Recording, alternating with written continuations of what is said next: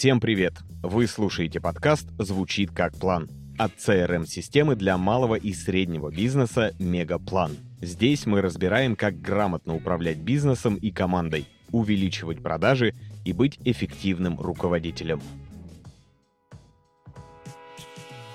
Всем привет! У нас сегодня в гостях Тигран Бейсян, основатель платформы GIX для старшеклассников по профориентации в IT, преподаватель курса «Стартап-лаборатория» в Высшей школе экономики, а также основатель такого же курса для продуктов и предпринимателей. А, помогает создать продукты и ранее работал в Geekbrains. Всем привет. Привет, Александр. Расскажи подробнее, чем занимаешься, о школе, как пришел к преподаванию в Вышке, как появилась стартап-лаборатория. Просто как бы название есть, да, а что из себя представляют все эти проекты, чтобы людям было понятнее? Ух, э, такой экзистенциальный немножко вопрос получился, потому что он очень широкий.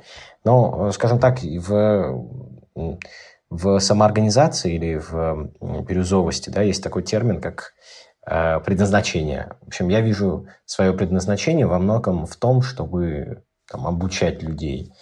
И э, я давно этим занимаюсь, и в какой-то момент я решил, что вот надо соединить все мои компетенции в области э, там, организации, да, там, предприятия и в области преподавания, в области наставничества в вот, стартап Geeks. И вот с 2020 года я его развиваю как основатель, так и, эм, соответственно, вдохновитель, там, идейный руководитель, продукт э, платформы, да, и э, параллельно в университете, опять же, соотнесясь со своим предназначением, я преподаю, рассказываю о том, что я хорошо знаю, умею делать, э, о том, как бы, что э, набралось определенное количество факапов и проблем, с которыми сталкивался. Вот об этом и рассказываю в рамках стартап-лабы. А как появилась идея создать школу? Потому что школ в России очень много, они постоянно появляются. Почему еще одна? Ну, как я уже сказал, будучи в этом сегменте, да, я работал с 2013 года в образовании и работаю, я подумал, что идеально будет э, сделать некий такой продукт, который будет освещать новую сферу, которая в 2020 году на самом деле еще только-только э, входила в раш такой, прямо перед пандемией это было. И я подумал, что айтишка, подготовка к экзаменам, профориентация – это те вещи, в которых я хорошо развиваюсь, э, ну, хорошо понимаю эти вещи и э, смогу какую-то ценность дополнительную дать. В итоге это выстрелило, сейчас мы там по обороту, может быть, и не такие большие, но мы там резиденты Сколково, у нас свои программы большие, вот, и мы продолжаем потихонечку-потихонечку расти, развиваться. Вот как-то так это получилось. А можешь поделиться какими-то цифрами, чтобы предприниматели понимали масштаб твоего проекта а, и чуть ближе познакомились да, с тем, чем ты занимаешься? Э, ну, если говорить про цифры какие-то, цифры это что такое? Это всегда про накопление каких-то ресурсов, ну, типа, про накопление, да, если я скажу, там, мы четверть миллиона людей на платформе обслужили, да, нашей, это вроде звучит круто, но непонятно. Вот. А, а на самом деле четверть миллиона – это в каждый год мы там 70-80 тысяч человек приходят на нашу платформу. Это почти, почти все те, кто будут поступать в университеты по этому направлению, которым мы занимаемся. То есть у нас очень такая, это называется пенетрация, да, очень широкая пенетрация в людей, которые собираются становиться будущими айтишниками именно в школах. А, если говорить про цифры, понятные всем, то у нас это а, порядка 60 миллионов – это выручка на текущий момент. Это NPS в, размере, в районе там, 60-70%. Напоминаю, NPS от минус 100 до 100 считается да, в процентах. Вот. Ну, наверное, это те показатели, которые будут интересны. Например, CSI у нас в районе 4,9-98, где-то так. А расшифруй этот показатель для тех, кто не знает, что это такое. А, если МПС – это, э, соответственно, оценка рекомендаций платформы, сервиса, услуги после того, как ею пользуются. То есть это когда ты закончил использование сервиса, ты такой рекомендуешь. Ты, насколько ты бы рекомендовал его там, своим друзьям, коллегам, не знаю, знакомым, от 0 до 10, то э, CSI – это показатель удовлетворенности в моменте. То есть насколько мне окей пользоваться сейчас этой услугой. Он показывает еще то, что я недополучил ценность, да, потому что она еще в будущем произойдет, придет мне эта ценность, но при этом э, показывает, насколько мне окей этим пользоваться сейчас. То есть у нас те, кто с нами работают, те, кто у нас учится, они очень-очень довольны. Э, показатель, например, уходов с курсов. Мы же работаем в таком, в такой сфере бизнеса, как онлайн-курсы. Мы делаем онлайн-курсы для учеников. И э, в рамках этого, этого сегмента достаточно высокий обычный отток аудитории. У нас же этот отток в районе 5, максимум 7% за весь учебный год. Вот. То есть это тоже такой достаточно высокий показатель, которым мы гордимся и который стараемся удерживать. Это показатель качества продукта, который выходит. Почему предпринимателю, руководителю важно уметь генерировать идеи? Почему важно не бояться экспериментировать? А, и как а, открыть в себе эти навыки? Не бояться делать что-то новое? Хороший вопрос. Тут, наверное, надо поставить вообще под сомнение, нужно ли вообще, в принципе, менеджеру или там предпринимателю по-настоящему генерить идеи. То есть понятно, что вот если взять функции предпринимателя, да, у него есть определенный блок обязанностей или функций, которые касаются стратегии, а, касаются вдохновения, там, да, мотивации команды. Но нужно ли, чтобы всегда предприниматель был тем, кто генерит идеи? Наверное, нет, потому что он недостаточно погружен в те или иные сферы.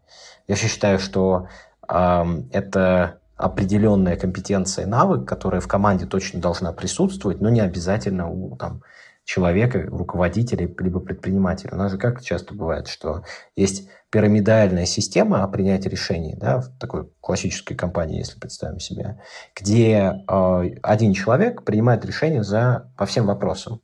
И это нормально на каком-то этапе развития организации, например, когда организация молодая, да, то есть если по Стиву Бланку взять там «Четыре шага к озарению», его книга, то там блоки касаемых э, типов предпринимателей или типов руководителей организации, будет такой блок, что там, типа, если это стартап, то человек должен почти все решения сам принимать. Ну, я имею в виду, э, условно, SEO, либо основателя.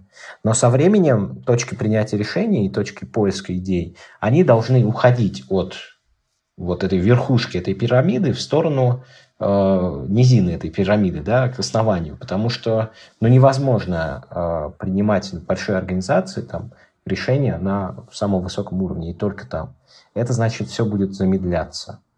Поэтому первый тезис э, решения и там принятие решений по этим э, там, идеям должны происходить впоследствии, соотносясь там, с уровнем развития организации, и желательно делегировать это вниз да, по этой иерархии. Второй момент, касаемый вообще создания да, там, идей.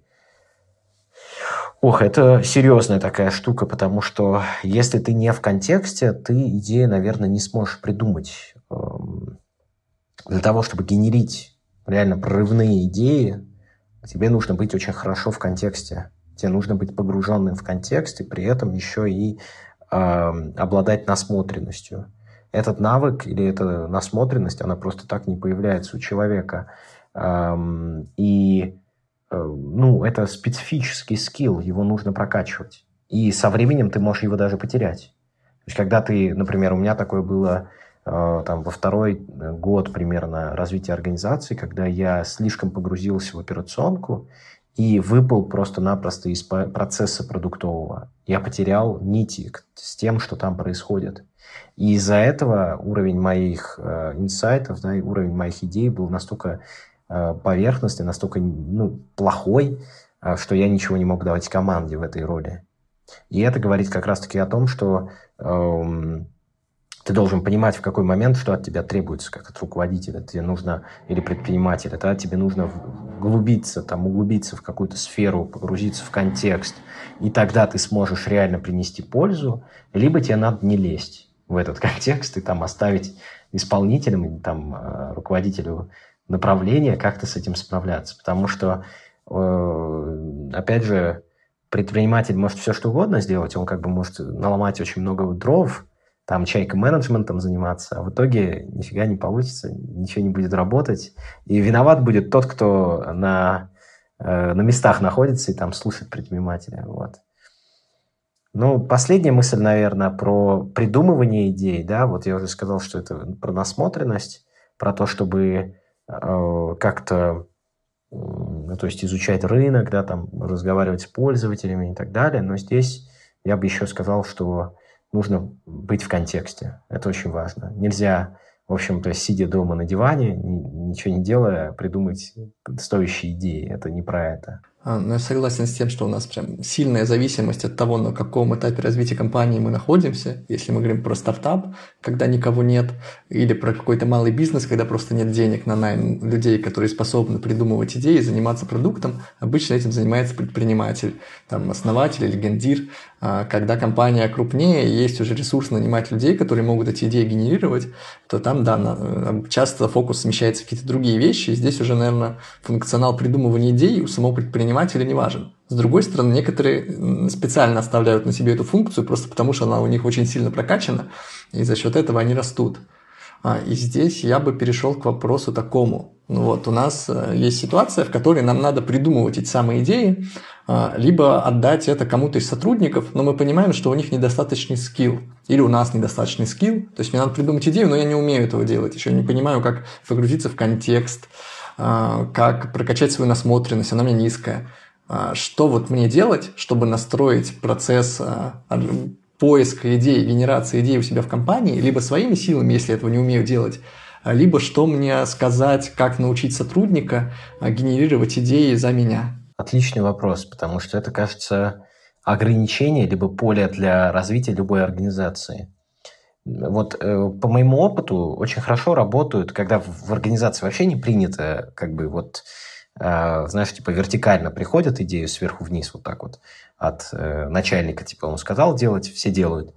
Вот, в такой организации очень много низковещающих э, плодов, так называемых.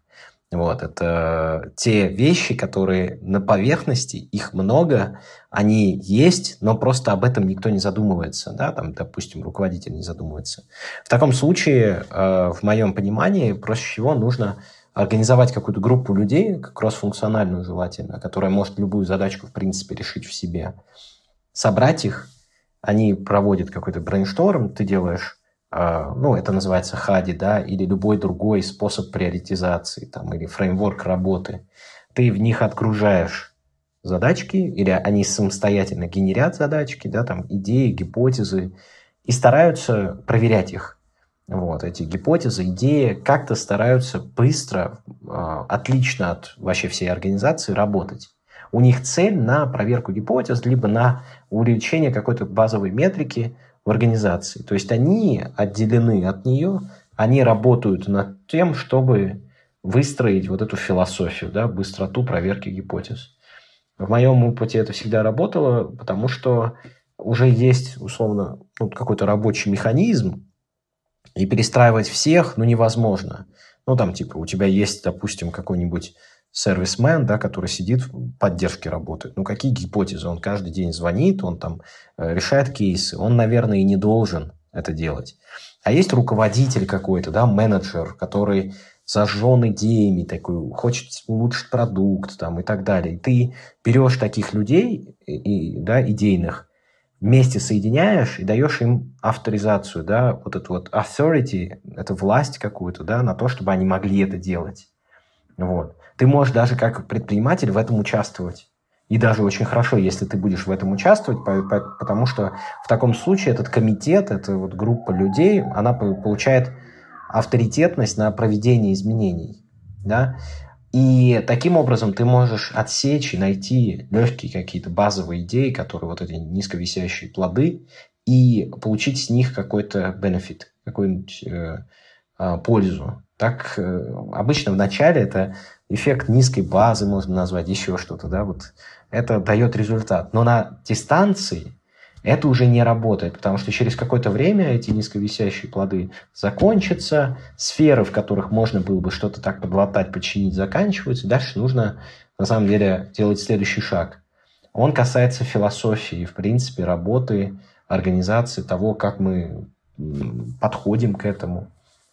Здесь, конечно, нужно э, смотреть на, если есть какая-нибудь телевометрика, юнит-экономика, что-то посчитанное, если есть, то надо смотреть на то, из чего складывается наша экономика организации в целом. То есть э, мы от там, ситуативного какого-то менеджмента и придумывания идей, переходим к тому, что нам надо создать какую-то философию и привязать ее желательно к тем базовым метрикам, которые у нас в организации существуют. То есть это, если берем микроэкономику, да, там микроэкономику предприятия, то это прибыль, э, выручка, это там переменные постоянные расходы и те вещи, которые влияют на вот эти части э, нашего P&L, да, Profit and Loss.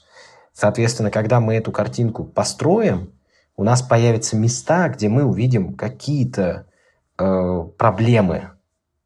У нас может быть доходная организация, да, у нас может быть и беда, да, там положительная, мы зарабатываем, э, но видим в расходах очень большие там затраты в какой-то сфере. И мы можем пойти и раскапывать эти вещи, да, мы можем смотреть на экономику. Может быть, у нас стоимость привлечения низкая или высокая. Если она низкая, почему мы не вкладываем в маркетинг, да? Если у нас высокая стоимость привлечения, как нам уменьшить ее, найти другие каналы? То есть вот это дерево метрик, это называется еще, да, построение вот этого понимания то, что у нас в организации происходит для предпринимателя, это базовый инструмент для поиска идей и гипотез, потому что только смотря на эту карту, ты уже можешь понять, ага, вот здесь, там вот у нас все хорошо, вот тут вот не очень, а вот тут вот нам надо подработать. И соотнося это еще с бенчмарком, то есть смотря на рынок, да, и зная, там, разговаривая с другими предпринимателями в этой сфере, ты можешь, в принципе, прицениться. Окей, у нас здесь показатель, например, возврата инвестиций на маркетинг там в районе 300%, да, это вот круто. А у конкурента почему-то 1000%, да, и что мы делаем не так?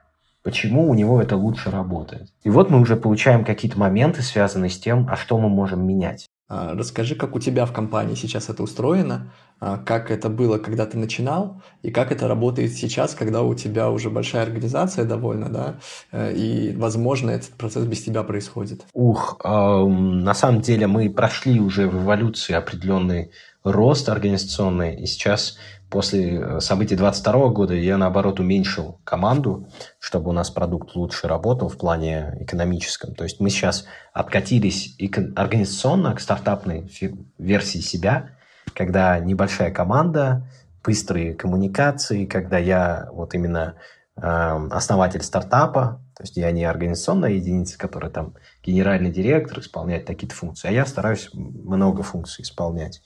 Вот. А, и сейчас это работает как, э, ну, это называется горизонтальная да, команда, где есть руководитель и много-много менеджеров разного уровня. У меня есть еще сильный коммерческий или э, операционный директор, с которым мы шерим типа обязанности в рамках компании. И есть ряд менеджеров вот э, C-level, которые берут на себя очень много разного рода э, задач. Но при этом, например, если касается дела маркетинга, продаж, э, поддержки, там, э, продукта, да, там, того, что внутри происходит, я во всех этих сферах задействован. И у меня есть видение, так как это стартап, про каждую из этих сфер. Вот. Таким образом, ну, просто это такой этап развития организации. А, смотри, а, по поводу низковещающих фруктов, я сейчас вспомнил такую концепцию. А, в некоторых компаниях а, вводят какую-то систему бонусов а, и форму обратной связи для сотрудников, которые не могут закидывать любые идеи. И если эта идея будет принята и реализована, то им а, платят какую-то финансовую мотивацию а, за то, что они ее, соответственно, опубликовали. Как ты к этому относишься? Пробовал ли такие штуки внедрять? И работают ли они в целом. Слушай, да, это крутая тема. Я как раз об этом тоже подумал. Спасибо, что напомнил. А, опять же, это для... В общем, на старте организации, в стартапе, нет недостатка идей. Есть проблемы с приоритизацией идей. То есть у тебя ограниченное количество ресурсов, ты не можешь все сделать, поэтому у тебя нет проблем с тем, чтобы нагенерить идеи. Со временем а, в более таких больших организациях, да, если у тебя там есть время на какие-то функции, происходит разделение там функциональное, да, там бюджет увеличивается. А, там я работал в фарма-организации, например, у нас было а, порядка только в России там двух тысяч сотрудников, а по всему миру порядка 40 тысяч сотрудников. То есть большая такая организация, там отдельная IT-организация внутри, но голод был до идей. Потому что люди приходят, у них там, знаешь, э, функциональные обязанности, там типа с 9 до 6, но вот такая выстроенная большая компания, там очень доходная. И в такой организации есть ограничения в идеях, потому что ну, люди, нет прям выделенных ролей под это и так далее. И там, конечно же, а, это имеет смысл делать, потому что ты хочешь а, с помощью своего внутреннего капитала как-то генерить идеи. На ранних стадиях развития, опять же, я считаю, что это ну, как бы не так нужно. Чем взрослее становится организация, тем больше этого нужно. Вот. Тут разные могут быть вещи, это могут быть какие-то корпоративные ништяки, это могут быть какие-то доски почета условно, это могут быть какие-то призы, но всегда это хорошо работает, вот, потому что ну, обратная связь и вот этот луп, да, цикл обратной связи, это очень полезно. Как от клиентов, кстати говоря, так и от сотрудников. Если поощрять клиентов за обращение, это на самом-то деле только тоже прикольная штука.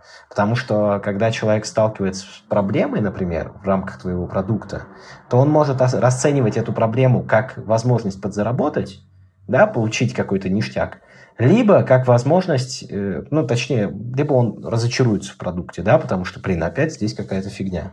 А теперь представь, что это меняется в сторону того, ой, я нашел, я еще чуть-чуть заработаю, понимаешь? Это другой цикл обратной связи, другой способ а, просто представить продукт. Я об этом не думал ни разу на самом деле. Я сразу вспомнил историю, когда разработчики каких-то IT-сервисов э, устраивают э, конкурсы на поиск багов и платят за них деньги программистам. Я понимаю, что если сделать это с обычными пользователями, это тоже типа супер классная штука будет, э, потому что ну, так никто не делает практически. Во-вторых, это реально может сменить пользовательский опыт с того, что он э, из негатива, когда что-то не работает, перейдет в то, что он поделится с этим с компанией и еще какой-то бонус для себя получит. Потому что я, например, когда мне нужен какой-то софт, и я в нем заинтересован, особенно сейчас, когда импортозамещение началось, а, я прям активно делился обратной связью с разработчиками, особенно если был прямой контакт, там, фаундера или еще кого-то, кто принимает решение. Я говорил, мне там как пользователю вашего софта нужна такая-то штука. И еще, возможно, вот такая. Это нужно потому, что там мы там в работе используем вот этот функционал, а у вас его не хватает. И они что-то брали, что-то не брали. И я этим делился, условно говоря, бесплатно. У меня была просто мотивация не разочароваться в продукте, а чтобы его доработали, потому что альтернатив нет вообще. Но когда есть альтернативы, yeah, yeah. иногда пользователю проще разочароваться и уйти в другой. Дальше. Вот у нас есть идеи, есть проблема с приоритизацией. А при этом у идей может быть разное влияние на бизнес. Какие-то могут вырастить бизнес, какие-то могут распылить ресурсы, а, какие-то могут вообще его поменять, э, ну, перевернуть с ног на голову, и он станет вообще другим. И в истории куча примеров, когда бизнес начинался с одного, а потом оказывался вообще абсолютно другим. Вот, э, был ли у тебя такой опыт э, в твоей организации текущей или, может быть, в предыдущих? А, и что с этим делать человеку, когда он понимает, что он на развилке, либо полностью менять вообще направление, и неизвестно, сработает это или не сработает, а либо просто оставаться в текущей какой-то конфигурации и пробовать ее как-то по шагам дальше развивать. Какой сложный вопрос, честно говоря, потому что он такой философский. Он про, с одной стороны, про product market fit, да, про понимание, насколько твой продукт соответствует рынку. Я тут недавно читал канал маленький э, с ученицей с одного из моих потоков. Вот. Она э, директор по маркетингу Кейт 12 называется, К12, по-моему, или или B12 называется компания, не помню, в общем. А, и она приводит вот как раз-таки э, картинку такую, срок нахождения а, Market Fit разными компаниями. И там на картинке B2B продукты в основном от полугода до 10 с лишним лет. Вот там компания ищет свой продукт market fit, при этом они как бы продажи первые, они осуществляют почти сразу. То есть ты почти сразу находишь тех, кто готов тебе отдать деньги. Но зачастую тебе очень сложно понять, а для чего же ты этот продукт делаешь. Ты его ищешь, ищешь, ищешь. Там Airbnb три года, да, продукт Market Fit искала. И таких примеров много. Да, вопрос твой, наверное, трансформируется в том, э, во-первых, если я правильно понимаю, ты поправь меня, что предприниматель зачастую стоит перед вопросом, как продукт Market Fit найти, да, то есть соответствие своего продукту рынку или рынка продукту. Вот. И что для этого нужно сделать? Правильно я трансформировал вопрос? Ну, в принципе, можно трансформировать в это, да, я думаю, так будет понятней. Тогда, ну, здесь, э, мне кажется, мы здесь должны апеллировать э, к продукт-менеджменту, да, там, в том виде, в котором он, нам он знаком. Там есть стандартный такой, достаточно описанный фреймворк discovery процесса, то есть как ты проводишь э, во-первых, создание идеи, и нас интересует часть с валидацией идеи до реализации, да, и находишь рынок. То есть есть стандартный набор инструментов, а, начиная от качественных, заканчивая количественными исследованиями, которые могут тебе ответить на вопрос, а нужно ли тебе это делать и есть ли там рынок. То есть, э, если предприниматель, и тут зачастую кто вообще становится предпринимателем? Обычно это либо а люди, которые очень хорошо представляют сферу, и они идут туда, да, уже реализовывая как предприниматель, который вот, я там работал в компании, я ее хорошо понял, процессы компании, я потом решил конкурента открыть этой компании, либо э, пивотнуться и примерно там же действовать, да, вот я вот такой стартап открываю. Либо я ничего не умею, но у меня есть гениальная идея, там в другой сфере, либо в моей сфере, и я открываю стартап. И зачастую, э, вот по моему опыту, люди, людям не хватает просто фундаментальных знаний, основ э, базового изучения рынка, того, как это устроено. Это вот прям базы не хватает. Отсюда и зачастую запрос. Я вот ищу клиента, я пытаюсь найти вот так, вот так, продукт не покупают, я пытаюсь в него что-то еще впихнуть. А мне кажется, надо не про впихнуть в продукт, а поговорить сначала про рынок, исследовать его, понять, для чего вы делаете продукт, чтобы что. И уже отсюда, кажется, появятся базовые такие э, фундаментальные ответы на вопрос. Типа, если это не мой рынок, то есть ли вообще для этого продукта рынок? Если, э, соответственно, я рынок определил, рынок мне подскажет, какие проблемы мне надо решать. И когда поймутся, ну, вот эти мы поймем проблемы, которые нужно решать на рынке для конкретной целевой аудитории, тогда станет понятнее, могу ли я такое решение для этих проблем реализовать.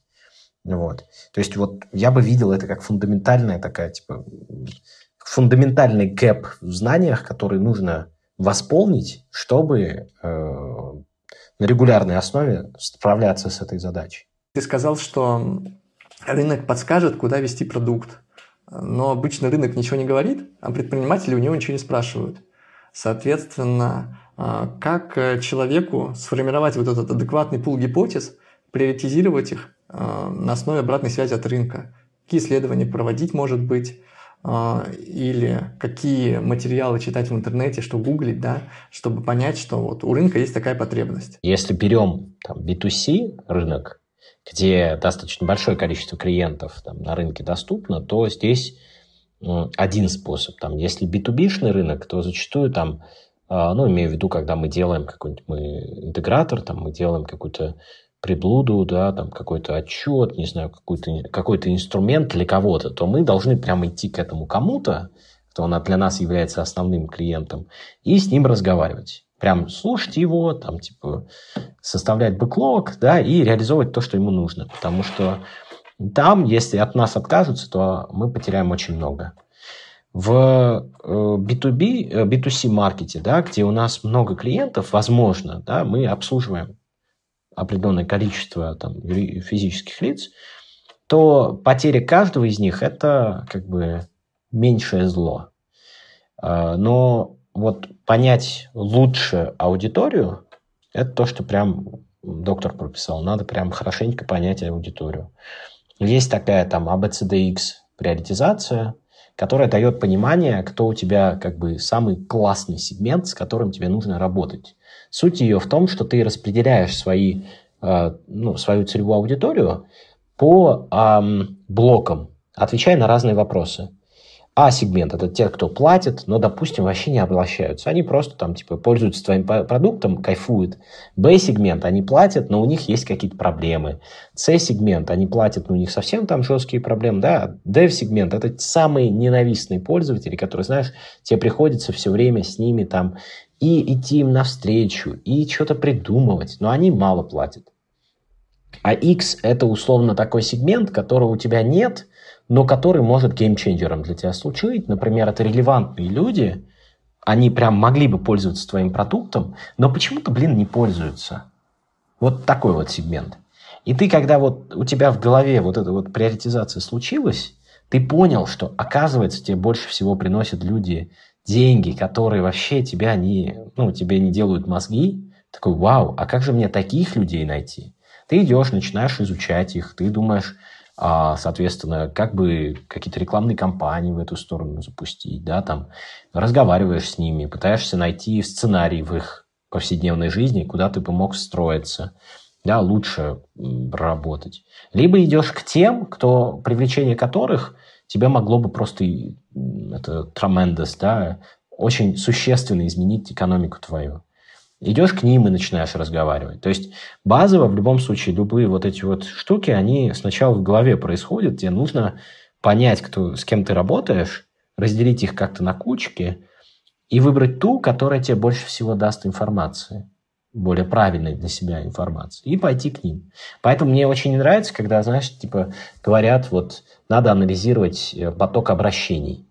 Ну, обращаются зачастую те, кто недоволен твоим продуктом, и те, кто является в этой приоритизации сегментом B, C, D. А вот А-сегмент, тот, кто вот такой грааль да, для тебя, с которым тебе нужно в первую очередь работать, они зачастую, ну, они вообще молчат. И вот к ним надо каким-то другим способом выходить. А, смотри, ну вот мы собрали обратную связь с нужного нам сегмента, получили список гипотез. А, как лучше их проверить? Что с ними делать, чтобы... Ну, у нас огр... водная такая, у нас ограниченный бюджет, у нас есть список гипотез, которые мы получили после сбора обратной связи от нужного нам сегмента. Как выбрать из этих гипотез те, которые лучше реализовать в первую очередь? А, опять же, это вот, если говорить про какие-то скиллы, которые надо прокачивать, то это discovery, приоритизация. Вот эти скиллы очень часто не хватает их у а, как приоритизировать? Как я это делаю? Есть разные подходы. А, это и там описанные, да, RISE, ICE. В чем суть? Ты берешь какие-то показатели, у тебя есть некое ощущение, да, идея, гипотеза, которую тебе нужно сравнить с другой идеей, ощущением, гипотезой. Они иногда бывают так, что нельзя их просто взять и по каким-то вещественным показателям сравнивать.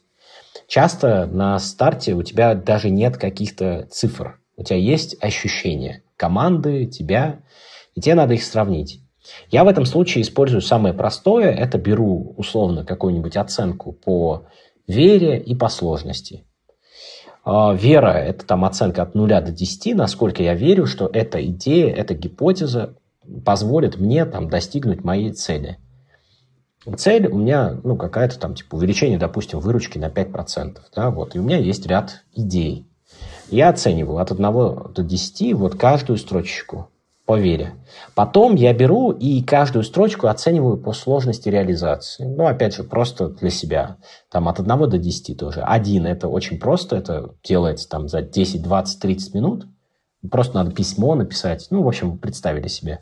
А 10 – это нужно выделить ресурс, условно, всей команды и фигачить месяц. Ну, то есть очень сложно. И где-то посерединке вот это там какие-то оценки, да, вот.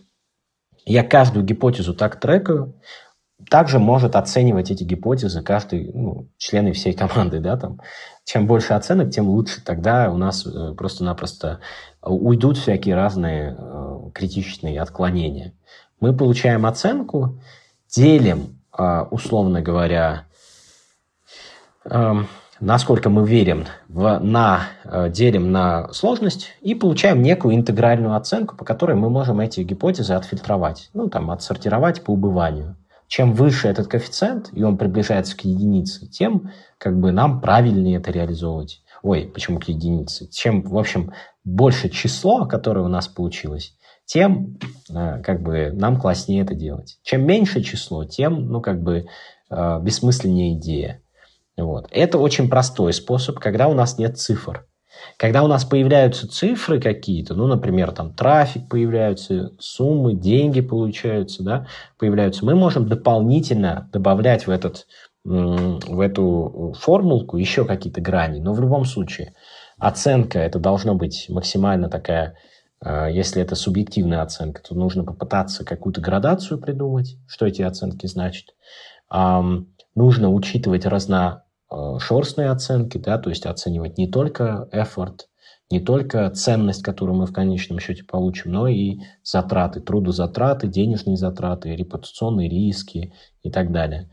Ну и нужно стараться так, чтобы не только вы это оценивали, а еще кто-то. Вот когда мы такую оценочку свели, в ХАДе очень хорошо это оценивается, да, то есть методологии, там прям есть отдельный блок, когда команда собирается и вместе оценивают каждую гипотезу, которую они нагенерили. Они оценивают, получают интегральную оценку, и после этого с этой интегральной оценкой уже начинают дальше брать гипотезы в работу. Вот.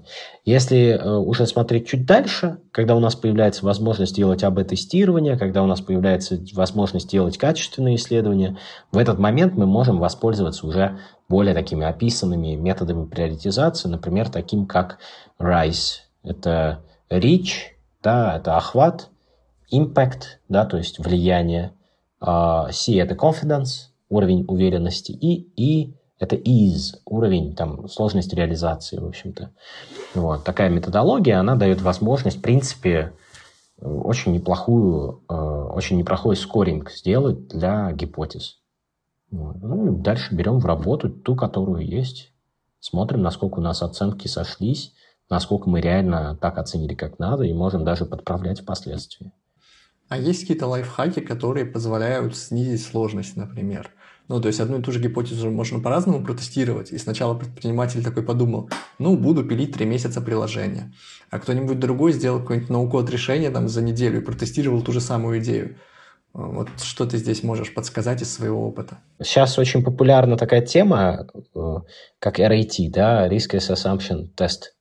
Вот, это самое рисковое предположение, которое мы должны проверить. Это э, способ... До этого было очень популярно MVP, да, Variable Product, то есть мы реализуем какую-то версию продукта нулевую и выпускаем ее на рынок. Там. А потом мы такие задумались, окей, это слишком много ресурсов, сейчас нам надо быстрее тестить. Окей, давай делать что-то еще. Делаем лендос с э, ценностным предложением, да, и собираем трафик туда, конвертируем. Вот такая вот э, была в одно время очень популярная популярный способ проверять гипотезы, да, то есть какую-то собрать готовность воспользоваться продуктом.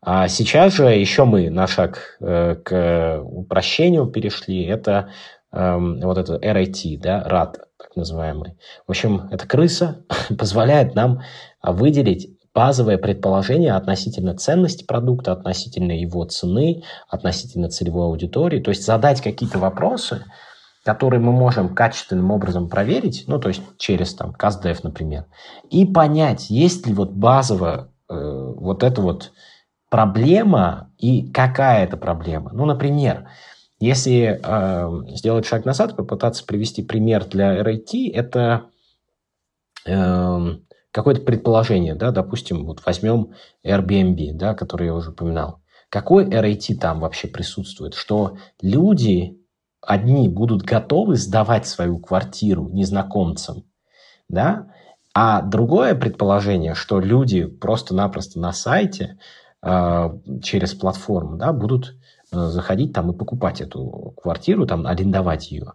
Предположение такое первое, что э, те, кто сдают квартиру, они ну, таким образом захотят вообще сдавать квартиру на какой-то срок.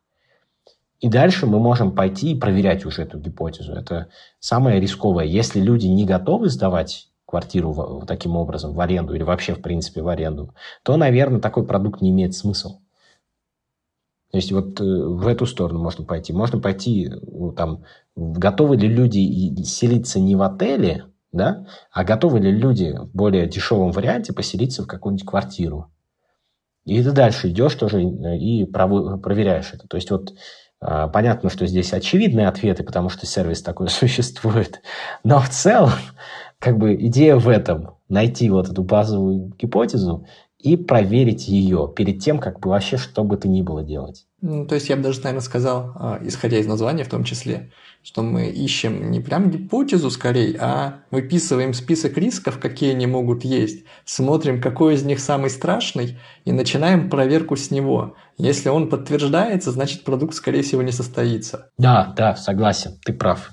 Правильную вещь сказал. Ну, на самом деле классная идея, потому что по факту, да, можно три месяца или год делать платформу, потом закупить на нее трафик, и окажется, что у нас никто не регистрируется.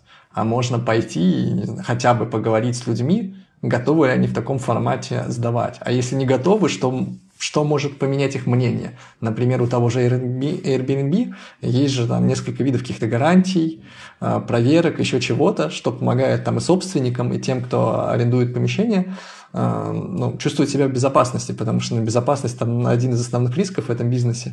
И вот я думаю, они его долго проверяли и долго дорабатывали после каждого инцидента, вводя какие-то новые функции. На все сто за, потому что часто вижу, как малый бизнес занимается не проверкой рисков, а просто что-то выкатывает, а потом оказывается, что это не работает. А они уже потратили кучу денег и времени. Да, это классика, собственно говоря. Смотри, мы раньше обсудили, что в принципе идеи сильно влияют на бизнес, и если их правильно приоритизировать, то предприниматель там, или руководитель может сэкономить бюджеты компании, повысить показатели, и в принципе с бизнесом все будет хорошо. А, какие компетенции нужны человеку, который этим занимается? А, нужно ли вообще их растить у предпринимателю? И как это делать?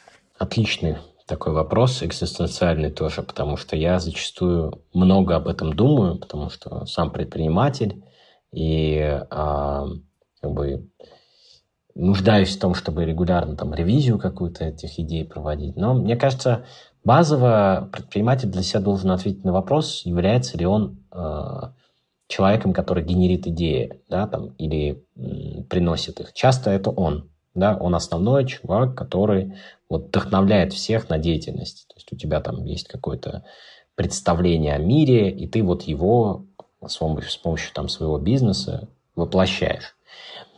А, но бывает не всегда так. Бывает, что ты просто тебе повезло, ты что-то сделал, а потом ты не можешь это докрутить. Ну, вот такие вот бывают моменты, когда ты вот когда-то давно тебе повезло, ты что-то сделал, и оно само растет, как-то там что-то. И в такой момент идея предпринимателя становится бременем, да, потому что ты, ну, как будто бы эм, ты некомпетентен в этом. Вот. И тут, конечно, твой вопрос, он совершенно актуален. А как же тогда прокачиваться и стоит ли?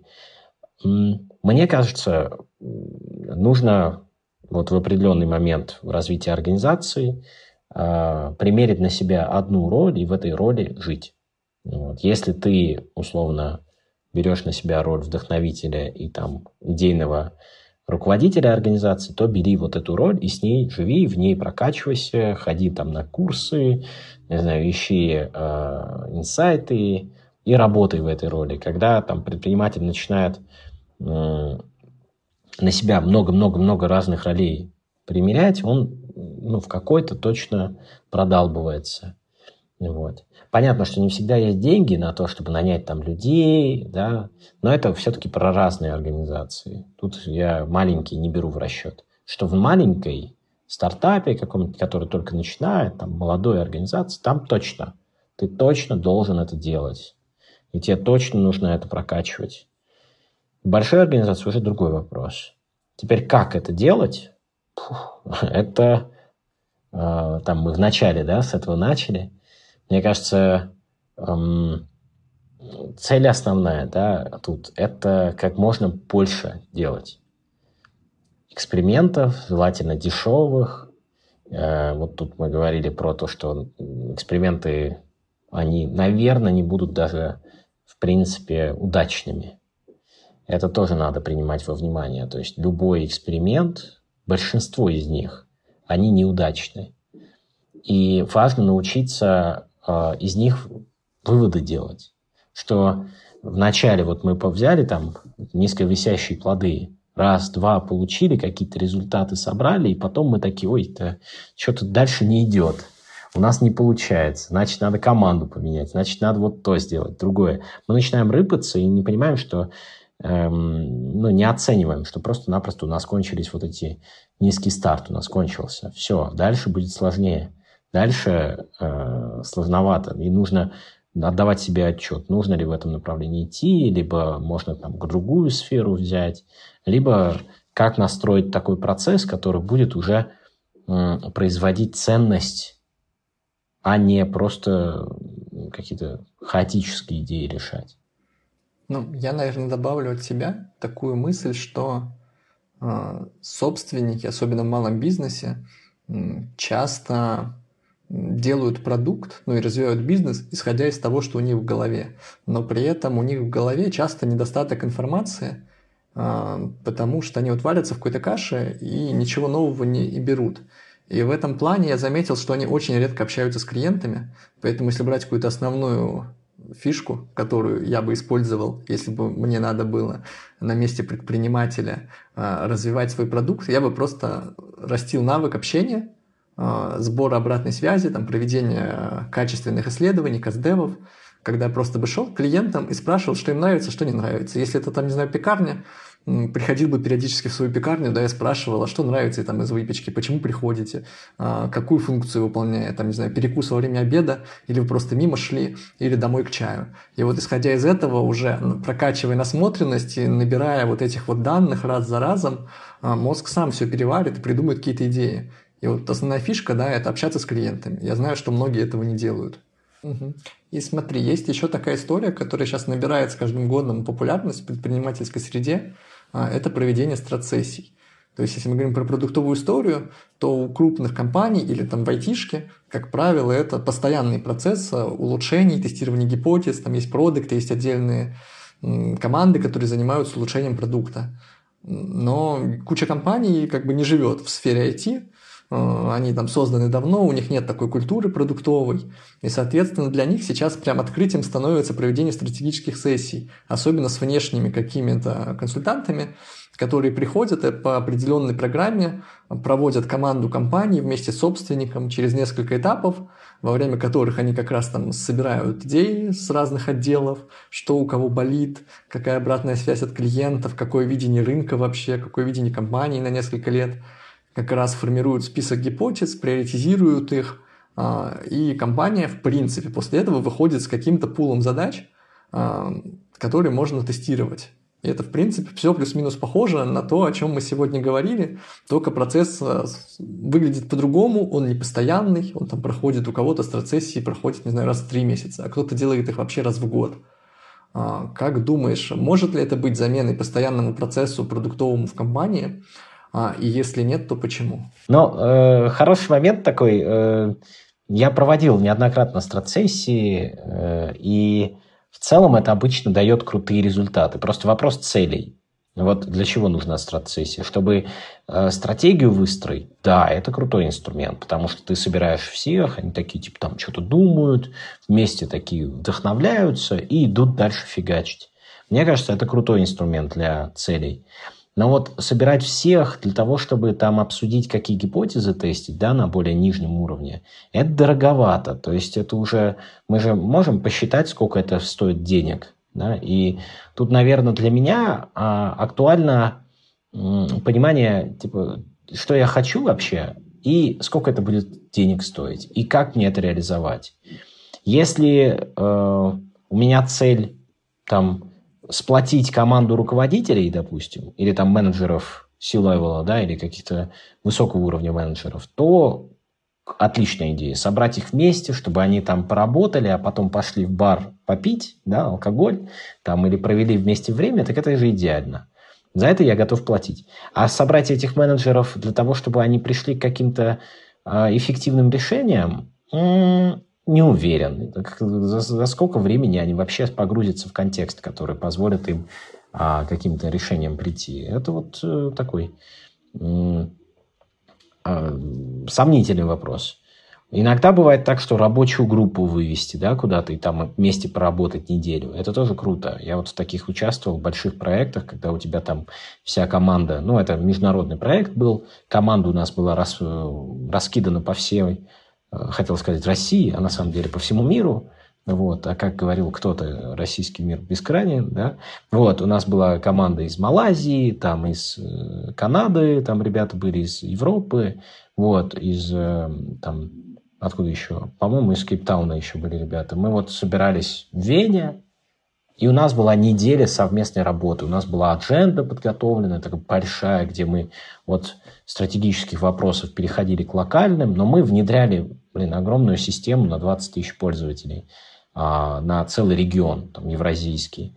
И как бы в таком случае, да, это имеет место, это ценно, и в этом, ну, как бы ты понимаешь, что ROI этого понятный.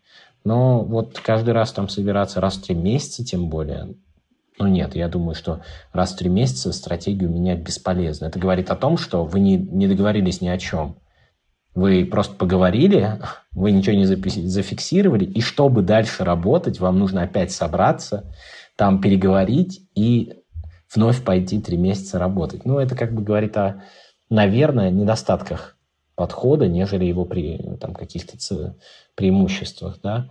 Вот. Поэтому последняя мысль такая, которая вот здесь она мне в голову пришла, что, эм, наверное, э, работая там в цикличных организациях, где очень серьезно видно цикл, да, у меня в образовании сентябрь-май, сентябрь-май – это понятный цикл. Каждый год, из года в год, все повторяется. Ты можешь понимать, что если ты не документируешь ничего да, в этом цикле, не пишешь истории, там, типа, не говоришь о том, чем же закончились эксперименты. А, потому что каждый год одинаковые примерно все мысли приходят. Каждый год вот, э, маркетинг примерно одинаковые идеи придумывает, примерно одинаково их тестит, но он совершенно не задумывается о том, что год тому назад было то же самое и так далее. И вот в организациях то, что я видел, это отсутствие документирования результатов вообще какого-либо документирования результатов. То есть э, вот у тебя прошел месяц, ушел человек, который тестил гипотезы, пришел другой, и этот другой начинает то же самое делать. И э, благо ты как предприниматель, как бы ты в контексте и, скорее всего, помнишь это все, там всем э, как бы дашь какой-то контекст, но вот этого не должно быть, потому что, ну, вы проиграли уже, потому что вы вот все то, что наработали, вы просто, оно исчезло. Вот, поэтому рекомендация еще одна – это документация. Организуйте так, чтобы вам не приходилось все время приходить, обсуждать что-то, договариваться, потом уходить и так далее. Вот это вот лишнее, мне кажется. Ну, то есть, на самом деле, можно это объяснить таким образом, что если люди проводят часто какие-то стратегические сессии в каком-либо виде, эм, и у них отсутствует продуктовый процесс в компании, э, то, возможно, у них страцессия – это некоторый вид заплатки из-за отсутствия этого процесса когда они на ней пытаются как бы закрыть те пробелы, которые должны на самом деле решаться в ежедневной коммуникации там отделов, команд и так далее. Да, да, ты прав. Ну, слушай, тогда получается классная история. То есть, по-хорошему, в компании так или иначе, даже в маленькой, должен быть какой-то ответственный. Это там либо SEO, а, либо, не знаю, ассистент, если можно в каком-то случае такое сделать, а, либо выделена команда, у которой построен процесс, что, может быть, не раз в неделю продуктом занимаются, а, если нет отдельного человека. Если есть отдельный человек, вообще классно, можешь постоянно этим заниматься. И тогда страцессии проводятся, допустим, раз в год, с какой-то небольшой корректировкой по ходу, а, и компания как бы понятным образом растет и не выносит на уровень стратегии тактические вопросы. Ну да, да, да, это, это очень важно, согласен. С нами был Тигран Байсян. А, спасибо тебе за беседу. Спасибо большое, Саша. Было очень приятно. Классно поболтали, мне кажется. Спасибо, что дослушали выпуск до конца. Подписывайтесь на подкаст, чтобы не пропустить новые выпуски. И регистрируйтесь в Мегаплане, CRM-системе для малого и среднего бизнеса. Мы помогаем компаниям управлять продажами и проектами, вести клиентскую базу и улучшать процессы. Попробуйте мегаплан в работе. Все ссылки оставили в описании выпуска.